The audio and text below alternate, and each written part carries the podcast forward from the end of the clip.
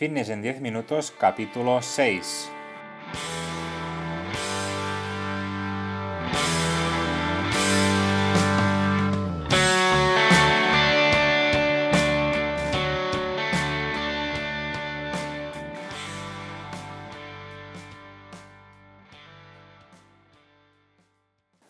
Bienvenidos un día más, un lunes más, a Fitness en 10 minutos, capítulo número 6 del 17 de febrero de 2020.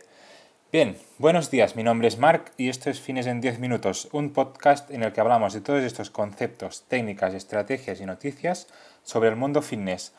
Todo lo relacionado en entrenamiento, nutrición, suplementación, recetas y consejos, todo para conseguir un estilo de vida más saludable, que en este caso es lo más importante. Bien, hoy un programa que quiero dedicar y que voy a dedicar a todas aquellas personas que les encanta practicar deporte al aire libre. Yo soy una de ellas y a todas ellas les animo a seguir realizando actividad física fuera de los gimnasios, boxes, etc. Porque es un espacio poco utilizado por la mayoría y la verdad es que nos lo estamos perdiendo, básicamente. Sobre todo si estamos envueltos de naturaleza, es muy importante salir a correr, salir a dar una vuelta ya que también es, muy bonito pues estar en contacto con la naturaleza y no siempre estar encerrados en, dentro de cuatro paredes, básicamente. Así que nada, si hoy no, no habéis hecho deporte, os animo a realizarlo en el aire libre y me comentáis vuestras sensaciones. Hoy, como cada lunes, un programa especial para vosotros y os preguntaréis por qué. Porque vosotros sois los protagonistas con vuestras preguntas. Responderé a las preguntas que me habéis ido enviando por correo y por mis redes sociales, sobre todo en, Instagram. Pero antes, momento spam. Eh, como siempre, comentaros que próximamente en mi página web, en marpadrosafit.com, tendréis cursos para aprender sobre entrenamiento y nutrición.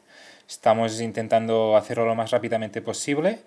Y nada, básicamente todo lo que vais a encontrar ahí ah, van a ser cursos que os van a ayudar a mejorar vuestra salud de una forma sencilla y muy detallada. ¿Vale? Entonces cada semana tendréis un nuevo curso y si eh, me queréis proponer algún tipo de curso, me lo podéis decir en el apartado de mi página web que es marpadrosafit.com barra contactus.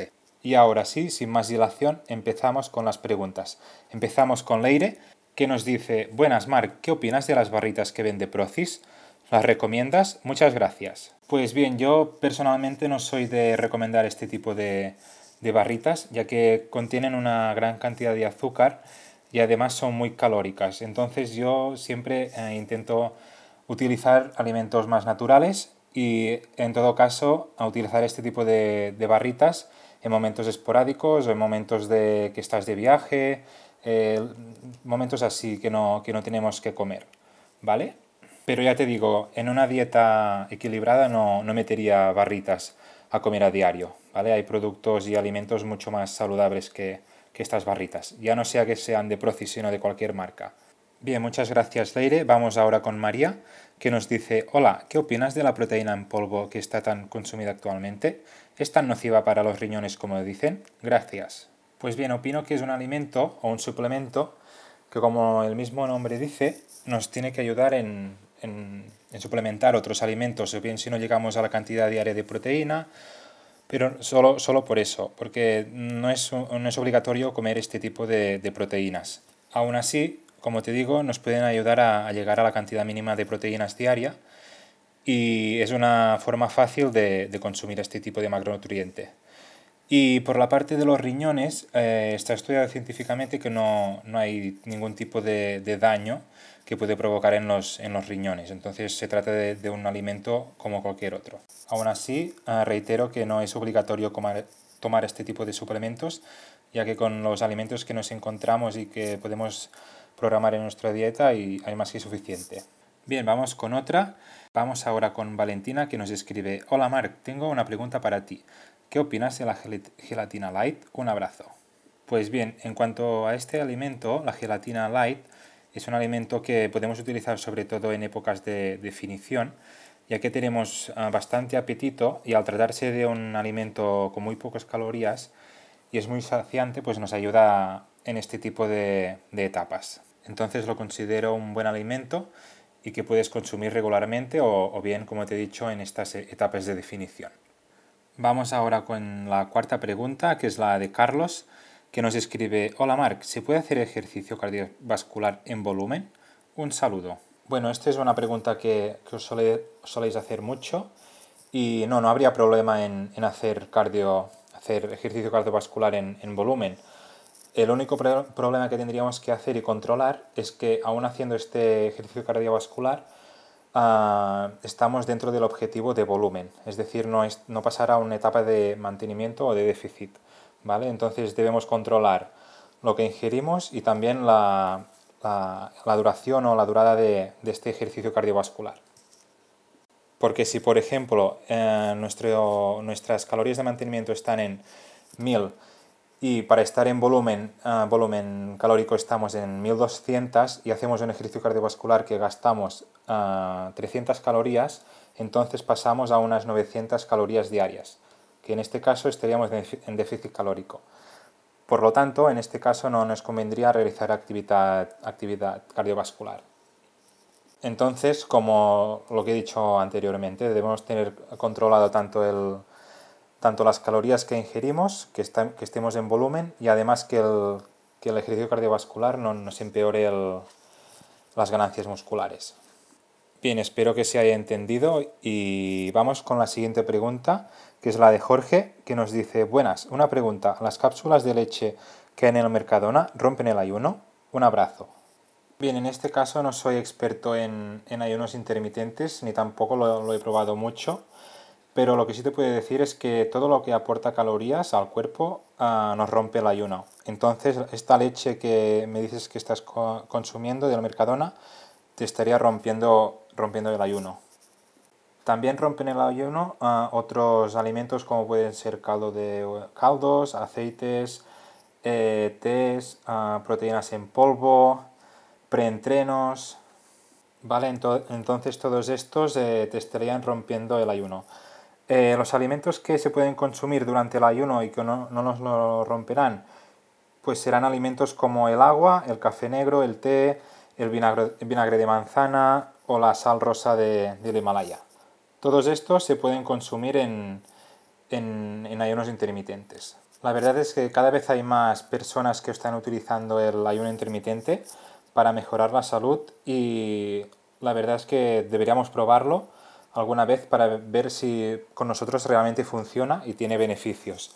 Yo realmente lo probé y puedo decir que sí que, que te, notas más enérgico, con más energía, puedes entrenar incluso sin, ir a comer, eh, tienes menos estrés por la comida, por contar calorías.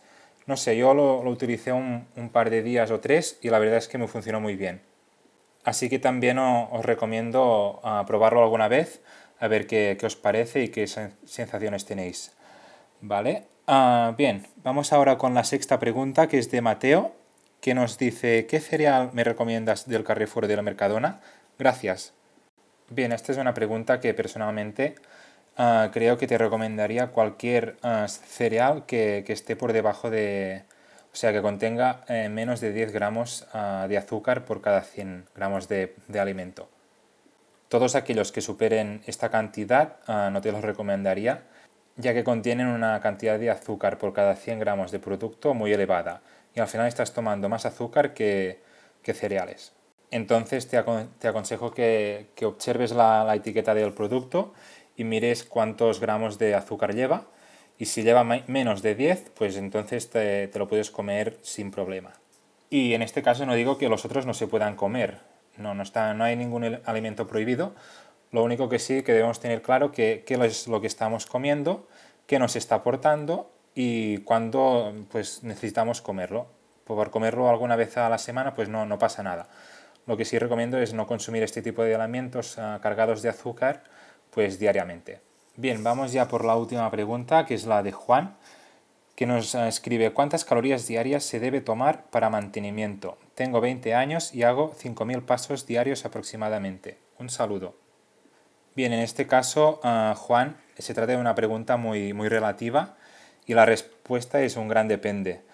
Eh, la cantidad de, kilocalorías eh, diarias que debes ingerir eh, para una etapa de, mantenimiento dependerá de muchas variables, como puede ser el ejercicio físico diario, el NIT, el metabolismo actual del, individuo, la edad, la altura, el tipo de entrenamiento que estamos realizando, eh, el plan nutricional, etc.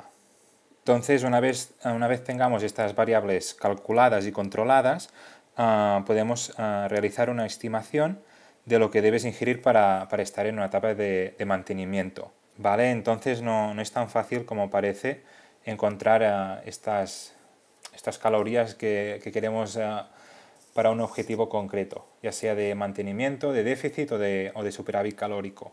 Lo más importante y lo que siempre debemos tener en cuenta es el hecho de, individualizar a la, persona que estamos tratando. No, no vale coger cualquier ah, dieta o plan nutricional que, nos envíen o que podemos encontrar en, internet porque está hecho a medida para una persona que no somos nosotros y que puede que nos dé resultado, pero, pero puede que no. ¿vale? Entonces siempre individualizar y conocer, todos los, conocer todas las variables que, que he comentado y luego sí elaborar el plan. Vale, pues muchas gracias a Juan por ah, esta última pregunta. Y nada, hasta aquí todas las preguntas de hoy. Quedan algunas por responder que las haré el próximo, en el próximo podcast, el séptimo. Y eso, hasta aquí el programa de hoy, el sexto ya programa de fitness en 10 minutos.